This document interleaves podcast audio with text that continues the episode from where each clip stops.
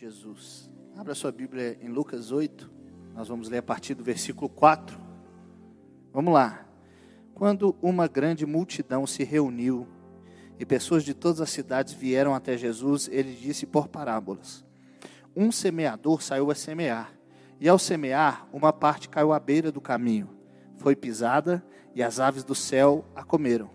Outra parte caiu sobre a pedra, e tendo crescido, secou-se por falta de umidade. Outra caiu no meio dos espinhos, e os espinhos, os espinhos ao crescerem com ela, a sufocaram. Outra, enfim, caiu em boa terra, cresceu e produziu a cem por um. Dizendo isso, Jesus clamou: Quem tem ouvidos para ouvir, ouça. Então os discípulos de Jesus lhe perguntaram o que significava essa parábola.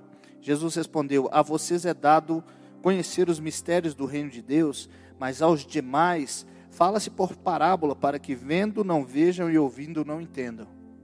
Quem tem ouvidos, ouça, mas eu estou falando em parábolas para quem tiver não ouvir e quem tiver olhos não vê. Engraçado isso, né? Este é o significado da parábola. A semente é a palavra de Deus. Os que estão à beira do caminho são os que ouviram, depois vem o diabo e tira-lhes a palavra do coração, para não acontecer que crendo sejam salvos. Os que estão sobre a pedra são os que, ouvindo a palavra, recebem com alegria. Esses não têm raiz.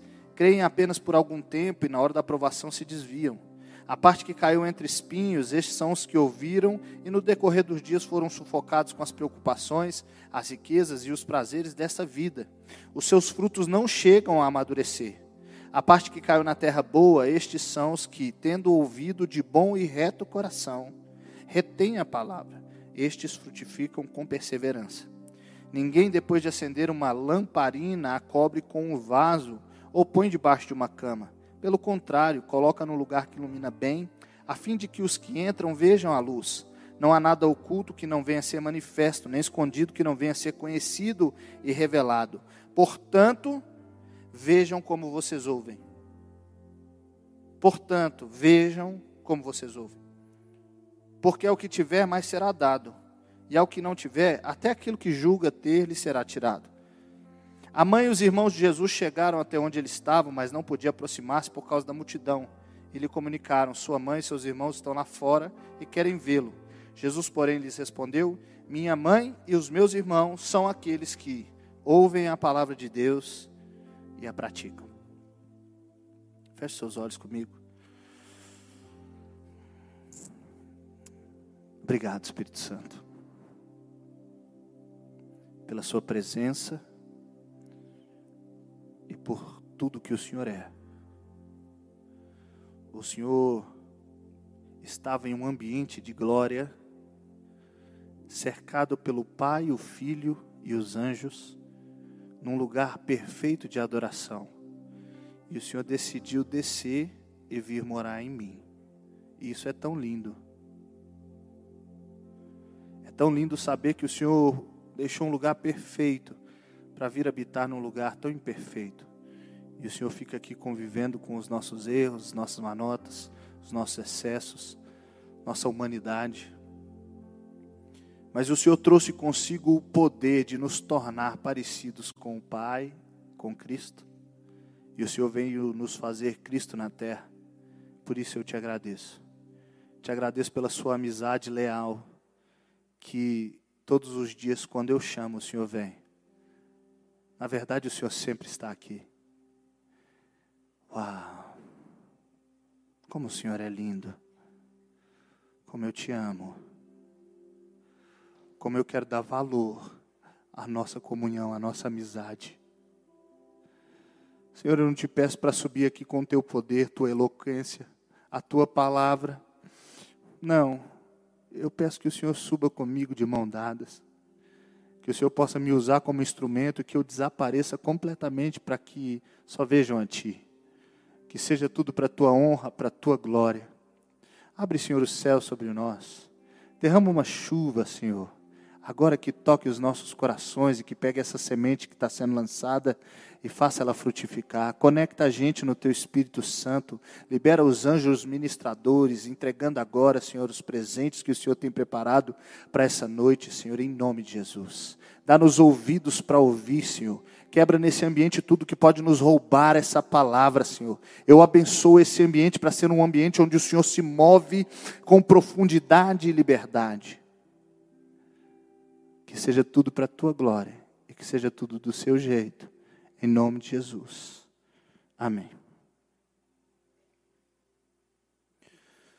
Você foi criado, você foi desenhado, o seu design, você foi feito para ouvir a voz de Deus. Quando Deus criou o homem, todo dia ele vinha para falar com o homem.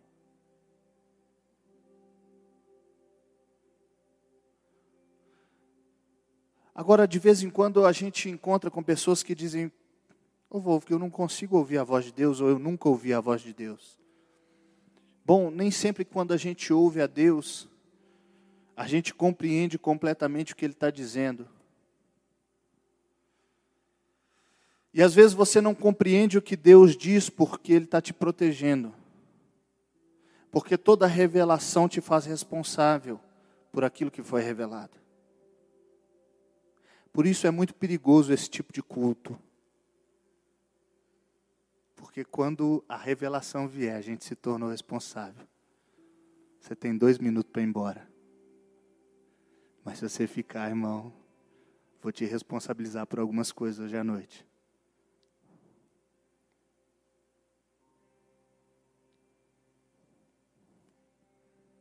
Sabe por que, que Jesus está falando? Eu estou falando para eles não entenderem porque eles ainda não tinham a capacidade para se responsabilizar pelo nível do que Jesus estava entregando. Às vezes a voz de Deus vem, e ela vem de uma forma que você não compreende, mas é para o seu bem. Jesus é a palavra, por isso todo o ambiente que Jesus se apresenta, existe alguma coisa sendo dita. Por isso que quando você sente a presença do Espírito Santo, você sente a presença de Deus, alguma coisa já está sendo dito, mesmo que você não entenda nada. É por isso que a sua conversão ela aconteceu a partir de um ouvir de Deus que te fez entender que você estava em pecado, que você precisava dele, que sem ele você não era nada.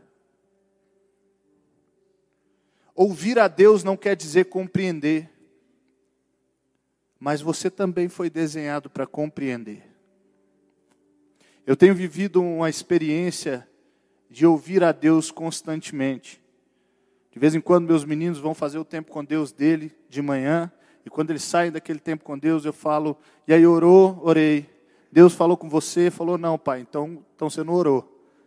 Que isso, pai? Deus fala com o Senhor todo dia, fala, todo dia. Irmão, Deus fala comigo todo dia.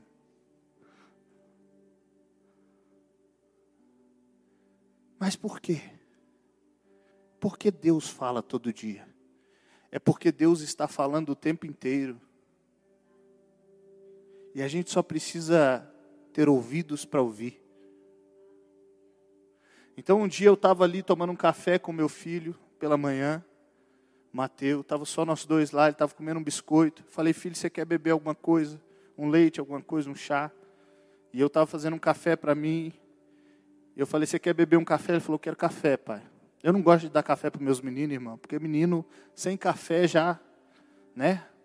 Quebra a casa. Com o café, então. Mas naquele dia eu estava tava bonzinho.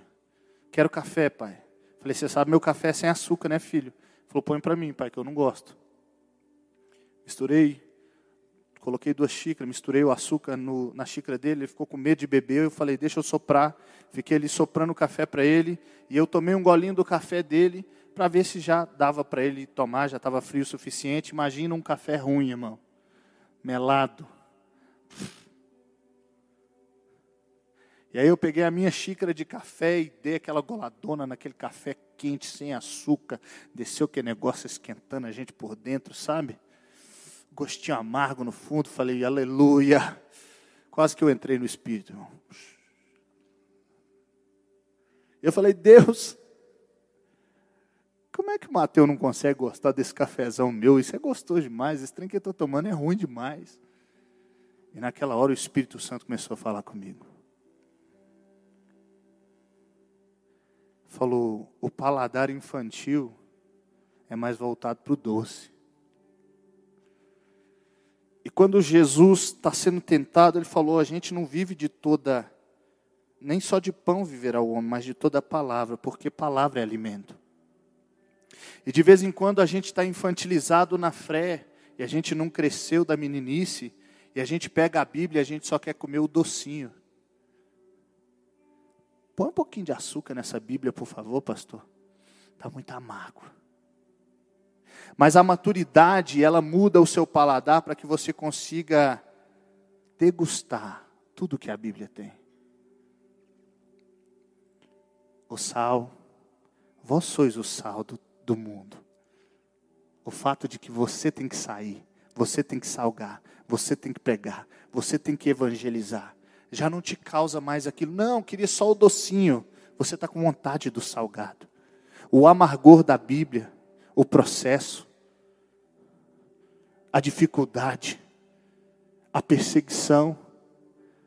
Quando perseguirem vocês e mentindo disserem todo tipo de coisa, se alegrem muito, porque vocês estão parecidos com os profetas e tem um galardão no céu. E agora você para de querer só o, só o melzinho, você se tornou um adulto. É por isso que Paulo disse: Eu estou tendo que dar leite. Eu queria dar manjar, mas ainda estou tendo que dar leite, porque vocês ainda não saíram da meninice. E Deus está falando essas coisas comigo. Porque Deus fala o tempo inteiro. Deus não precisa de um ambiente litúrgico para falar com a gente. Deus pode entrar no meio de uma conversa sua com um amigo, Deus pode entrar no meio de uma conversa sua com seu filho.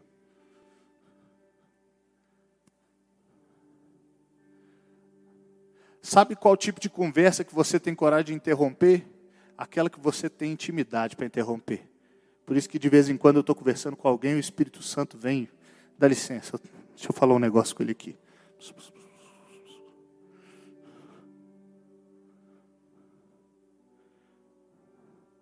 Você foi feito para ouvir e entender a voz de Deus. Quem tem ouvidos, ouça.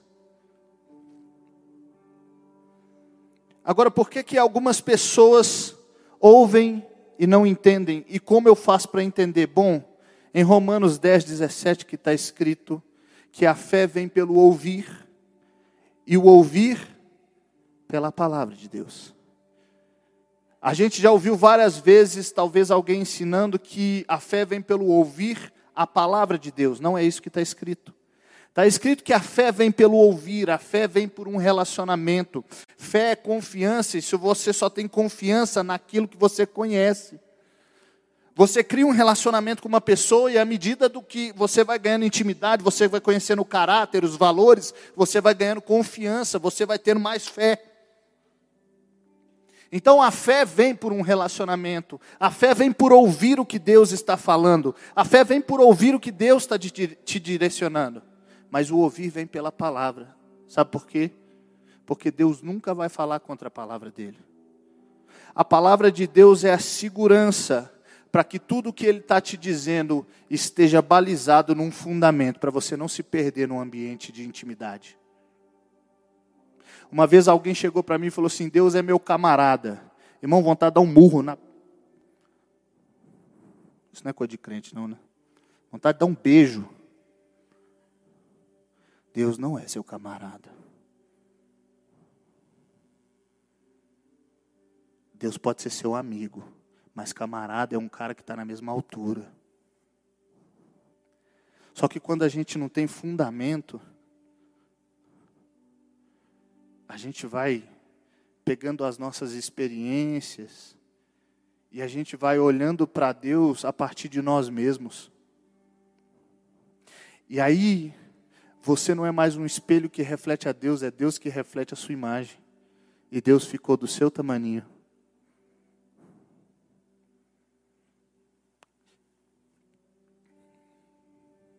O ouvido ele é desobstruído para entendimento quando você come a palavra.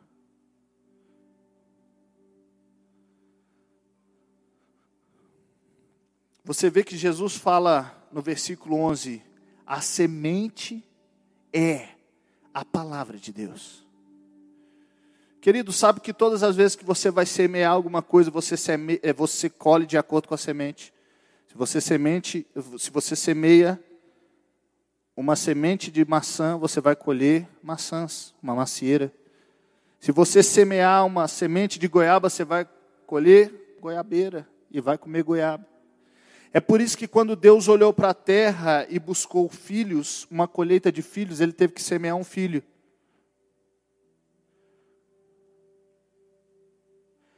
Jesus é a palavra. No princípio era o Verbo e o Verbo se fez carne e habitou entre nós. Agora, o que Jesus está falando, ele está falando a respeito de si mesmo. A semente é a palavra de Deus, eu sou a semente. O problema para aquela colheita não foi a semente, porque a semente era a mesma entregue a todas as terras. O problema era que a terra estava recebendo a semente a partir de si mesmo. Onde estou, quem sou e o que tenho onde estou na beira do caminho. Quem sou terra rasa? O que tenho? Espinhos. Cada terra foi recebendo uma semente pura, santa, perfeita, mas quando ela olhou para a semente a partir de si, aquela semente não teve o poder de produzir. Produziu pouco e nem sobreviveu.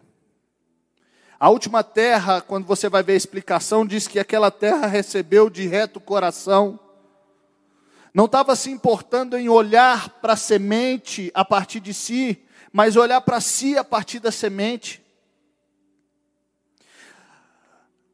Quando você vai ler a Bíblia, não é você estudando a Bíblia, é a Bíblia te estudando. Não é você examinando a Bíblia, é a Bíblia que está te examinando. Está escrito que nós somos carta escrita e lida. Quando você põe a cara na Bíblia, ela está te lendo e ela está te escrevendo e está te reescrevendo. Quem está escrevendo em você?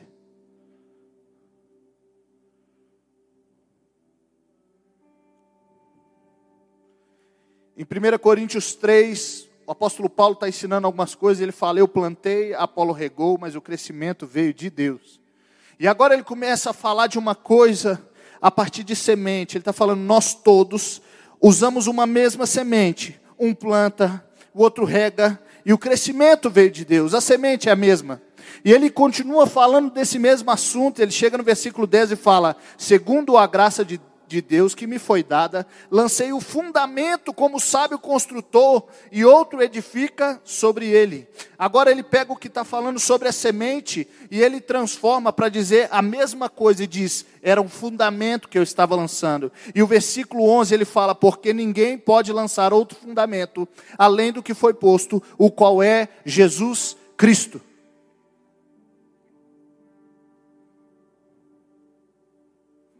Não existe outro fundamento para se construir, porque o fundamento foi posto e ele é Cristo, a palavra.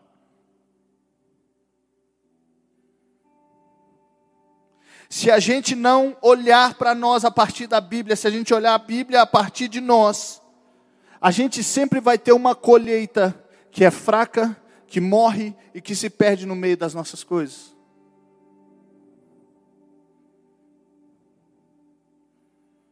E essa é uma teologia satânica. Você sabia que o diabo não quer te fazer satanista? O diabo quer te fazer humanista. O diabo sabe que no inferno não tem adoração, irmão. Quando Pedro fala com Jesus, não morre não, não vai para a cruz não. A resposta de Jesus é: afasta de mim, Satanás, porque você não pensa nas coisas de Deus, porém pensa nas coisas dos homens. Ele não falou, você pensa na coisa do diabo. Você pensa nas coisas dos homens. O diabo quer te dar uma mentalidade humanista. O diabo quer te dar uma mentalidade de umbigo. Você é o centro do mundo. Um dia o diabo está passeando pelo céu e Deus chega para ele e fala: Você viu meu servo Jó? Vi. Pois é, ele é fino, não é? Toca nele, toca nas coisas dele. E o diabo toca em tudo que ele tem. E ele volta para Deus e Deus fala: Viu meu servo Jó? Vi. Não me negou, não mudou nada. E aí o diabo fala o que ele pensa a respeito de nós. É isso que ele pensa a respeito de mim e de você pele por pele. O homem dará tudo o que tem pela sua vida. É assim que o diabo pensa que você pensa, pele por pele. O homem dará tudo o que tem pela sua vida. O homem vai dar a ética, a moral. O homem vai dar os conceitos, a família. O homem vai dar a casa, os bens. O homem vai dar o próprio Deus em troca da vida. E agora Jó está passando por esse ambiente terrível. E de vez em quando a gente fica até se perguntando: meu Deus, como é que Jó passa por um ambiente tão ruim? Se ele era um cara bom. Mas Jó está sendo uma semente, ele está sendo um modelo de uma pessoa que passou por um ambiente onde ele perdeu tudo o que tinha, mas não trocou Deus. Para dizer para mim e para você que o diabo pode até pensar sobre nós essas coisas, mas que isso não precisa ser uma verdade. O problema é que muitas vezes a gente está definindo Deus a partir da nossa bondade. E a gente cria um Deus humanista. Porque a gente comeu da árvore do conhecimento do fruto do bem e do mal, e agora a gente faz a diferença entre o que é bom e mal. E se Deus não for bom, a nossa maneira ele não é bom. E de vez em quando a gente lê a respeito de Deus na Bíblia, e isso nos ofende. Você sabe o que você faz com isso? Joga fora. Esse não é o Deus que eu conheço. Sabe o que, que os amigos de Jó estavam falando com ele? Você ficou maluco, cara. Você acha que Deus ia te condenar a viver tudo isso se você não tivesse um pecado? Você tem que ter feito alguma coisa. Deus é bom, Deus é bom, Deus é bom. E Jó está falando: Eu sou justo.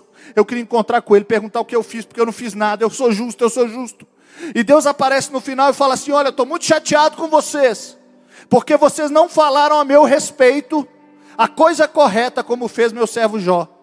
Sabe o que, que Deus está falando?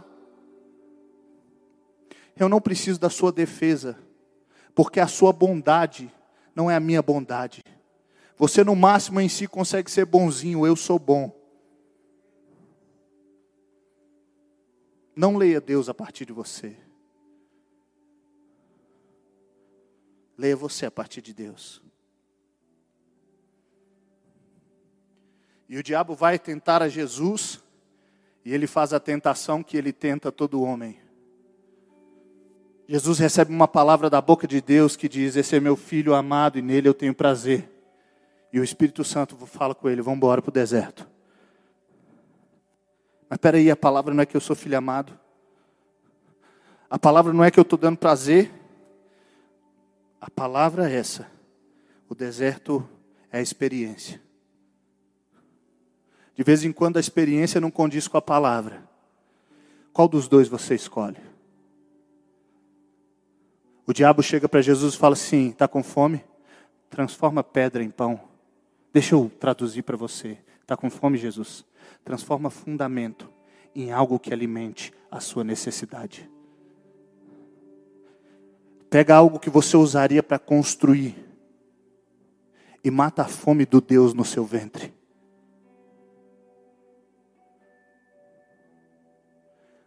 Você não é filho de Deus. Filho de Deus vai passar por essa experiência.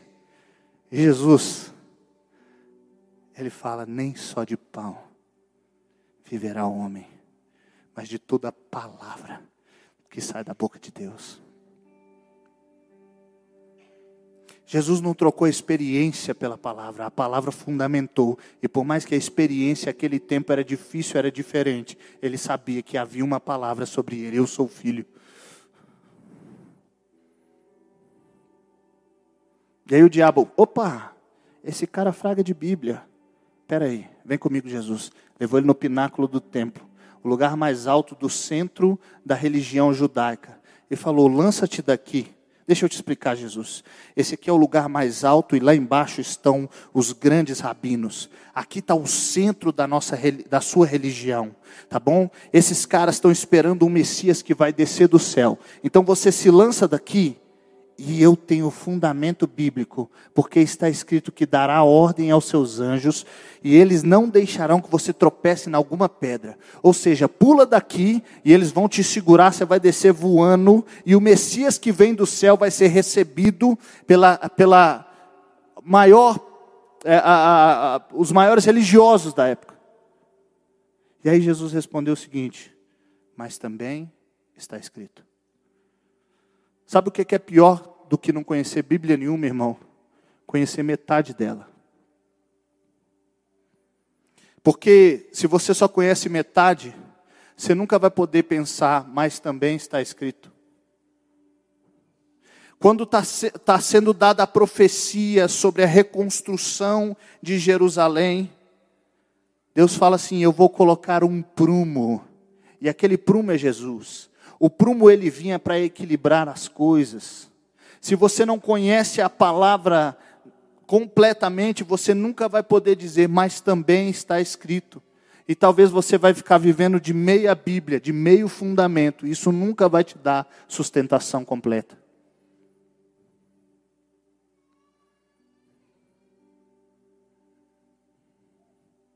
E agora surgiram uns pastores, uns crentes, uns teólogos, dizendo que Bíblia é coisa de homem, que Bíblia não é inerrante, que Bíblia não é sagrada, que Bíblia não é fundamento. Misericórdia.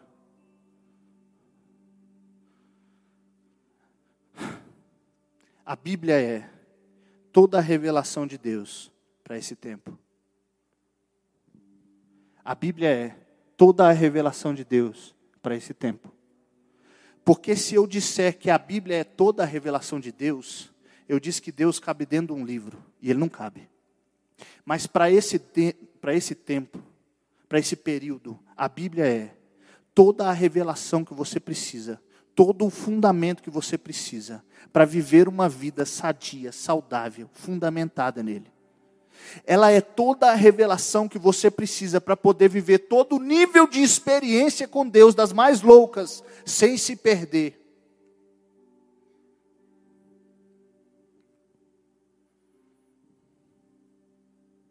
Diz agora, estão dizendo agora que a experiência é maior que a Bíblia. Que a Bíblia é um escrito medieval feito por pessoas que não tinham tanto conhecimento e que hoje a gente precisa ler a Bíblia num ambiente de intimidade com Deus e ficar tentando entender o que a Bíblia quer dizer.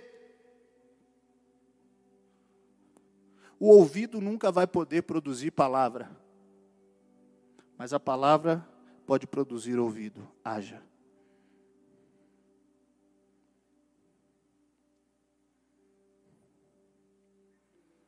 Se eu tiver ouvido sem palavra, meu ouvido é inútil. Se eu tiver palavra sem ouvido, a palavra continua viva. A minha experiência nunca vai, vai servir para fazer fundamento.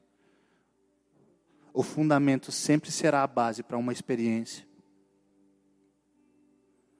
Jesus usava a Bíblia, irmão.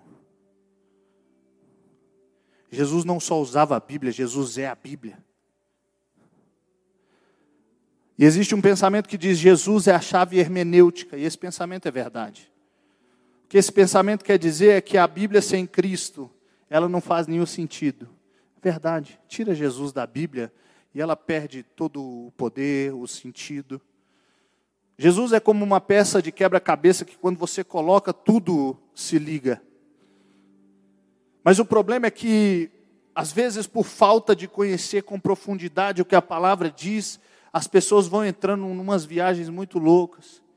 E agora estão dizendo que Somente o que Jesus fez e disse na Bíblia é para ser seguido. O resto é acréscimo humano.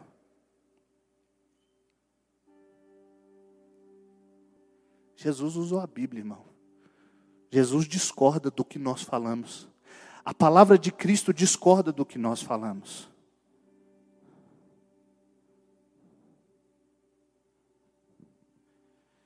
Jesus falou: Eu ainda tenho muito para vos ensinar, mas vocês ainda não podem suportar. Porém, eu vou enviar o Espírito da Verdade que vai guiar vocês em toda a verdade. Isso virou um pretexto para a gente imaginar que o Espírito Santo vai andar em desacordo com a Bíblia, porque existe alguma verdade que faltou aqui. Mas o texto de Apocalipse encerra dizendo: quem acrescentar ou quem retirar desse livro vai perder lá no céu um pouquinho da árvore. Quem acrescentar vai receber as pragas.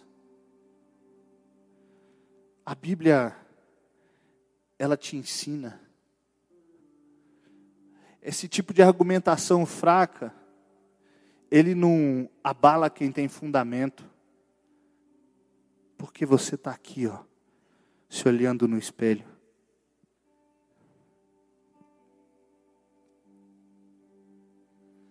Jesus usou a Bíblia para passar pelas tentações. Nem só de pão viverá o homem. Jesus usou a Bíblia para fundamentar o que cria. Jesus usou a Bíblia para ensinar. Ele abre o livro de Isaías, ele fala: O Senhor me ungiu para apregoar as boas novas. E aí ele fecha aquilo e fala assim: Hoje se cumpre o que está acontecendo. Jesus usou a Bíblia para se mover. Está escrito em João que ele, vendo que tudo estava consumado para que se cumprisse as Escrituras, disse: Tenho sede. Ele se movia para cumprir o que estava escrito.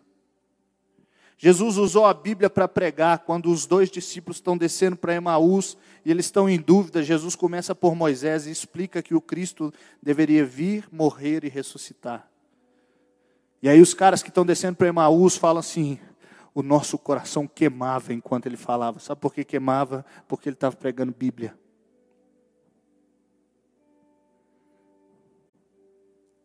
Sabe por que, que quando Jesus termina o sermão da montanha, eles ficam admirados porque ele falava com autoridade, é porque ele estava pregando fundamento. O sermão da montanha é todo sobre fundamento. É todo sobre fundamento. Todo. Sabe o que é fundamento? Fundamento é algo que você põe num lugar escondido e sustenta toda a casa. E ele fala assim: não faça suas obras nas frentes dos homens, não. Fundamento. Não deixe que sua mão esquerda saiba o que a direita está fazendo quando você der esmola. Quando for orar, entra num lugar escondido. Quando você for jejuar, passa um gelzinho no cabelo, arruma a roupa. Não deixe os outros saber, não, porque fundamento é para debaixo da terra não acumulem tesouros sobre a terra, onde o ladrão rouba, porque às vezes você está querendo pôr é, parede sem fundamento, e aí o ladrão consegue roubar. Mas coloque os seus tesouros no céu, no céu. Está escrito sobre a terra em cima, depois no céu dentro. Fundamento é dentro. E por fim ele fala assim: quem ouve essas minhas palavras e as pratica, eu vou comparar a um homem que construiu uma casa sobre um fundamento. Sabe por que, que no final eles estão assim, uau, que autoridade? É porque ele está falando sobre fundamento e ele está apoiado, suportado e vivendo sobre fundamento. Em Lucas 24, 44, está escrito a seguir, Jesus lhes disse: São estas as palavras que eu lhes falei, estando ainda com vocês. Era necessário que se cumprisse tudo o que está escrito a respeito de mim na lei de Moisés. A lei de Moisés era a Bíblia da época. Jesus está falando com os discípulos depois de ressurreto. Era preciso cumprir-se todo o que estava escrito a respeito de mim na Bíblia. E ele fala assim: então lhes abriu o entendimento para compreenderem as Escrituras. Se a sua experiência com o Espírito Santo é o suficiente para te dar sustentação, por que, que vai abrir a mente dos discípulos para compreender as Escrituras se eles estão a um pouquinho de receber o Espírito Santo?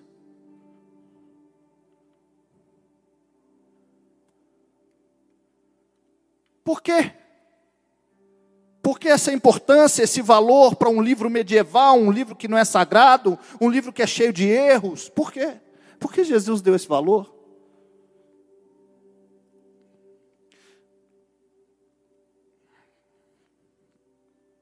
Quando Jesus estava entregando a grande comissão, ele falou: Eis que eu estarei convosco até o fim dos tempos.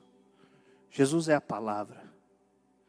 A sua Bíblia é o Cristo que você toca, é o Cristo que você pega, é o Cristo que você folheia, é o Cristo que você lê, é o Cristo que te lê, é o Cristo que você pergunta, é o Cristo que te responde. A Bíblia é sagrada? Talvez o papel não, a capa preta talvez não, talvez a tinta que está aqui dentro não. Talvez tenha um monte de coisa que não é sagrado, quem sabe até os livros separadamente não fosse. Mas quando você colocava estoraque, ônica e gálbano juntos, só separados não eram sagrados, mas quando estavam juntos, não podia ser comado para mais ninguém a não ser Deus. Talvez se a gente olhar para as coisas da Bíblia seja simples demais, medieval demais, humano demais, mas fechado nesse lugar se torna a palavra de Deus e o fundamento para se construir uma vida inteira. Um dia Jesus veio na terra como homem, frágil, sentiu frio, fome, calor, foi tentado, sangrou, morreu, foi machucado, foi torturado, foi maldito. E no fim, nos seus últimos minutos, ele está na cruz, todo destruído, todo exposto, toda a sua humanidade apresentada num lugar de, pelo menos, aparência de derrota. E haviam dois malfeitores crucificados com ele. Um olhou para aquele homem derrotado, destruído, machucado, simples, frágil e viu um fundamento para uma vida inteira. E o outro disse: é só mais um homem. Tem gente olhando para a Bíblia hoje e vendo a fragilidade da Bíblia. A minha Bíblia eu, eu abro, eu fecho, eu leio, eu não leio. Se eu puxar, eu rasgo. Se eu queimar, ela queima. Se eu esconder, ela esconde. Se eu trouxer, ela vem. Uma Bíblia que parece que está totalmente à minha mercê e talvez por causa disso eu já não consigo mais reconhecer o Cristo que está aqui dentro. Eu não sei se você lembra, mas nós somos todos malfeitores. E talvez a forma que a gente vai olhar para essa palavra vai poder mudar tudo que a gente vive.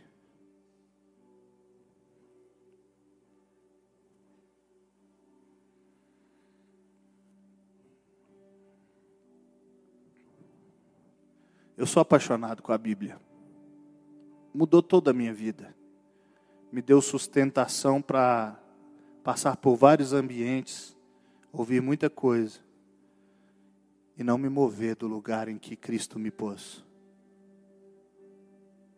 Eu não me movo por profecia. Eu não me movo por teologia. Eu não me movo por teoria eu me movo por palavra.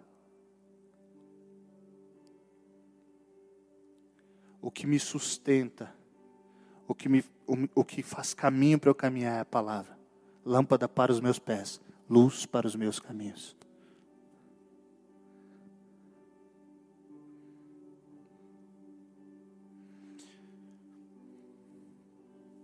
Louvor pode subindo, já estou terminando.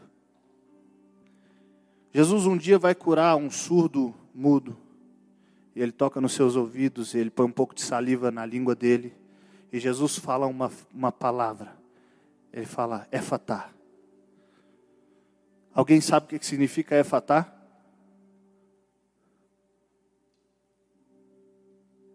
Abra-se, ou abra-te. Ele pega nos ouvidos e ele fala: abra-te. Sabe o que a gente precisa, irmão? A gente precisa aqui, ó, é fatar. Abra-te. A gente precisa aprender a abrir as nossas Bíblias.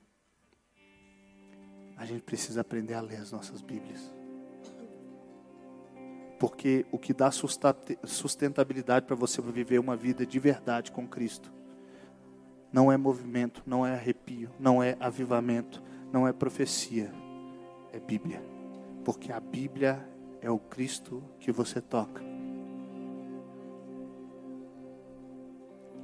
No final desse texto que nós lemos, a mãe e os irmãos de Jesus chegam para ele, tentando entrar. Eles falam: Sua mãe e seus irmãos estão aí. Ele fala: Minha mãe e os meus irmãos são aqueles que ouvem as palavras de Deus e as praticam. Às vezes a gente está querendo entrar num nível de intimidade em Cristo e no Espírito Santo e a gente não quer nem ouvir nem praticar. E talvez a gente nem ouviu e por isso a gente não pode praticar, porque a gente não sabe o que praticar. E Jesus entregou um nível de intimidade para quem ouve e pratica a ponto de te chamar só, não só de irmã, ele falou até mãe eu te chamo. Se estiver praticando a palavra, tem coragem de chamar até de mãe. E eu estava nesse ambiente em que Deus estava falando comigo, naquele café com Mateus. E eu fiquei assim, muito, fiquei muito feliz com tudo que Deus estava fazendo. Eu falei, Deus, só porque aconteceu tão fácil, não me deixa achar que é fácil.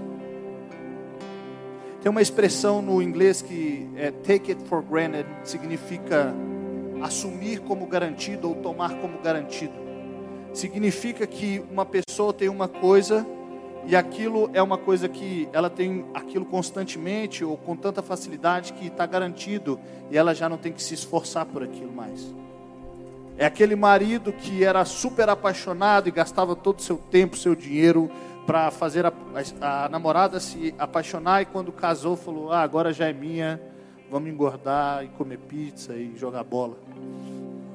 Take it for granted assumir como garantido.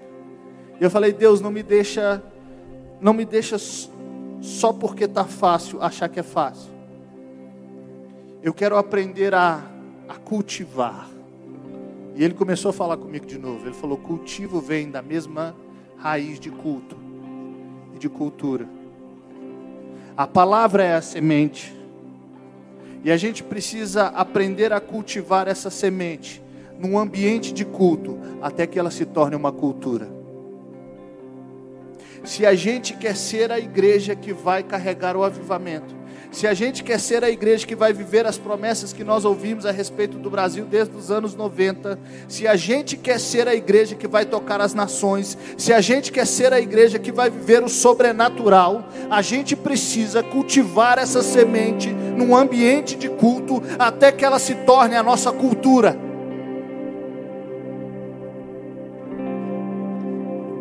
até que a palavra seja parte de quem você é. Porque Jesus te chamou para ser o Cristo encarnado nesse tempo. Por isso, todas as vezes que você enche de palavra, você se enche de Cristo. E aí você pode encarnar uma palavra que representa Ele. Você quer isso?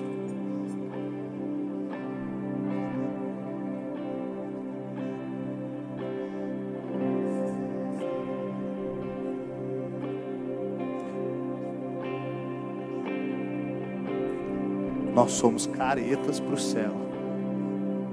No céu tem anjo de quatro cabeças, irmão. Nós somos muito careta para o céu.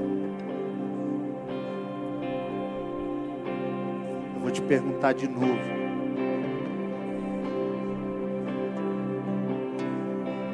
Jesus pediu e quis que você fosse Cristo para essa terra. Você quer isso? Queira isso. Queira isso, porque você vai ser resposta. Você vai ser resposta para as pessoas. Você vai ser resposta para aquela pessoa que você está orando por ela há tanto tempo. Aquele filho que está perdido, aquele sobrinho que não encontra mais Jesus. Você vai ser resposta para a sua casa, para o casamento destruído que você tem vivido Você vai ser resposta para os seus filhos dentro da sua casa. Você vai ser Jesus para sua casa. Você vai ser Jesus para o seu bairro. Você vai ser Jesus para o seu serviço. Você vai ser Jesus para a cidade, para a nação. Você vai ser Jesus nessa terra. Não tem nada mais lindo do que representar a Cristo.